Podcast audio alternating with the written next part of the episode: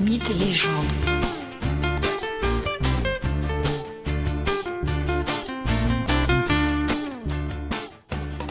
Bonjour à tous et bienvenue dans ce nouvel épisode de Mythes et légendes. Aujourd'hui, je vous propose de découvrir la seconde phase du mythe d'Aphrodite.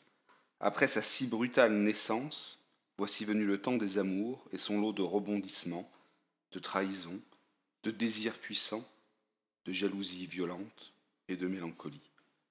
La beauté d'Aphrodite déclenche chez chacun des sentiments aussi contrastés qu'impérieux. En effet, sous ses dehors sages et voluptueuses, elle peut s'avérer calculatrice, indifférente ou passionnée. On trouve ici le point cardinal du mythe. Ambivalence marquée dès sa conception. Aphrodite, déesse de la beauté et de l'amour, est née d'un sexe tranché et sanguinolent et de l'écume la plus fine.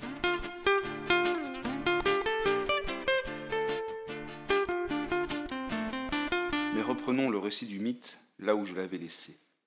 Aphrodite, préparée par les heures, est maintenant présentée au dieu de l'Olympe. Dès son entrée au milieu de l'assemblée des dieux et des déesses, sa beauté et sa grâce stupéfient tout le monde. Les murmures cessent devant tant de charme. Zeus n'attend pas et lui désigne tout de suite un époux. Le choix du maître de l'Olympe est le plus surprenant à première vue. Zeus désigne le plus laid des dieux, le boiteux Héphaïstos, le dieu forgeron. Si le choix étonne chacun, Aphrodite, quant à elle, fait plus que bonne figure et explique tout l'attachement qu'elle éprouve pour son futur époux. Elle se dit même amoureuse. Mais à peine est-elle mariée à Héphaïstos qu'Aphrodite se choisit un amant. Et quitte à prendre un amant, autant en prendre un d'un tout autre style que celui de son époux. Elle choisit le splendide et si viril Arès, le dieu de la guerre. Arès et Aphrodite se retrouvent chaque nuit lorsque Héphaïstos est à ses forges et qu'il fabrique les armes ou les bijoux des dieux. Les amants sont prudents, ils veillent à se séparer avant l'aube, mais la prudence diminue de jour en jour. Et un matin, Arès ne quitte la couche d'Aphrodite qu'au lever du jour, au moment où Hélios, le dieu soleil, parcourt le ciel et voit tout. Hélios voit ainsi Arès quittant Aphrodite. Hélios s'empresse d'aller raconter ce qu'il a vu au mari floué, c'est-à-dire à Héphaïstos. Ce dernier est stupéfait, blessé, terriblement blessé. Sa si chère et douce épouse serait capable de ceci? Oui, Héphaïstos est blessé, presque honteux. Il réfléchit à la manière dont il pourrait se venger, dont il pourrait mettre un terme à cette humiliation. Il décide de piéger les amants, de les faire prisonniers en quelque sorte.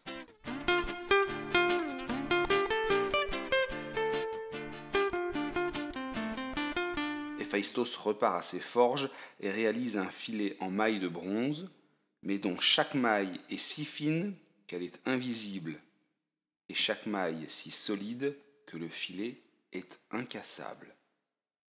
Puis il dispose son filet au-dessus du lit conjugal. Et enfin, pour être sûr d'attirer l'amant dans sa demeure, il annonce à Aphrodite qu'il va partir plusieurs jours pour un long voyage. Son épouse semble peinée. Héphaïstos va lui manquer. C'est du moins ce qu'elle laisse penser par sa si douce attitude à son égard. Mais à peine Héphaïstos parti, Aphrodite exulte de joie et invite Arès à la rejoindre. Ce qu'il s'empresse de faire. Les deux amants se retrouvent et sans plus tarder s'enlacent sur le lit. Héphaïstos, qui est resté en réalité juste à côté, voit tout. Sa colère est immense. Il active son piège. Le filet du bronze suspendu tombe et attrape Aphrodite et Arès. Puis Héphaïstos appelle tous les dieux pour qu'ils viennent constater l'adultère, qu'ils viennent constater la situation.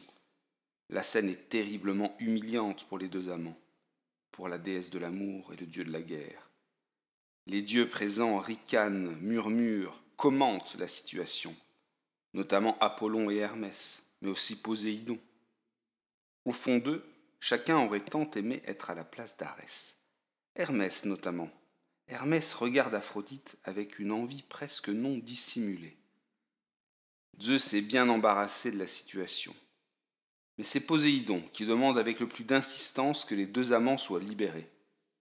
Héphaïstos est d'accord, d'accord à une condition, que Arès et Aphrodite soient un temps au moins bannis de l'Olympe. Zeus accepte.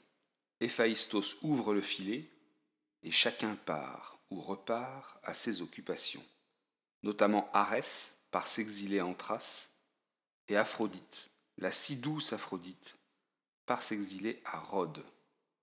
Elle y part se consoler, se consoler dans les bras d'Hermès. Oui, elle avait vu le regard tout plein de désir de ce dieu si malicieux. Et de l'amour d'Hermès et d'Aphrodite naît bientôt un enfant, un enfant mi-femme, mi-homme, Hermaphrodite. Son nom rappelle celui de chacun de ses parents. Mais Aphrodite a aussi pour amant Poséidon ou Dionysos, et bien des mortels, des rois ou des héros. Mais un nom, un nom est essentiel à retenir, car il s'agit peut-être de celui qu'Aphrodite a aimé, a aimé de tout son être, a aimé le plus sincèrement. Ce nom est celui d'Adonis. Mais ce sera l'objet d'un épisode à part entière. Son mythe est fabuleux et va nous ramener sur les côtes de Chypre, île où Aphrodite avait été élevée par les heures peu après sa naissance sur l'écume de l'océan.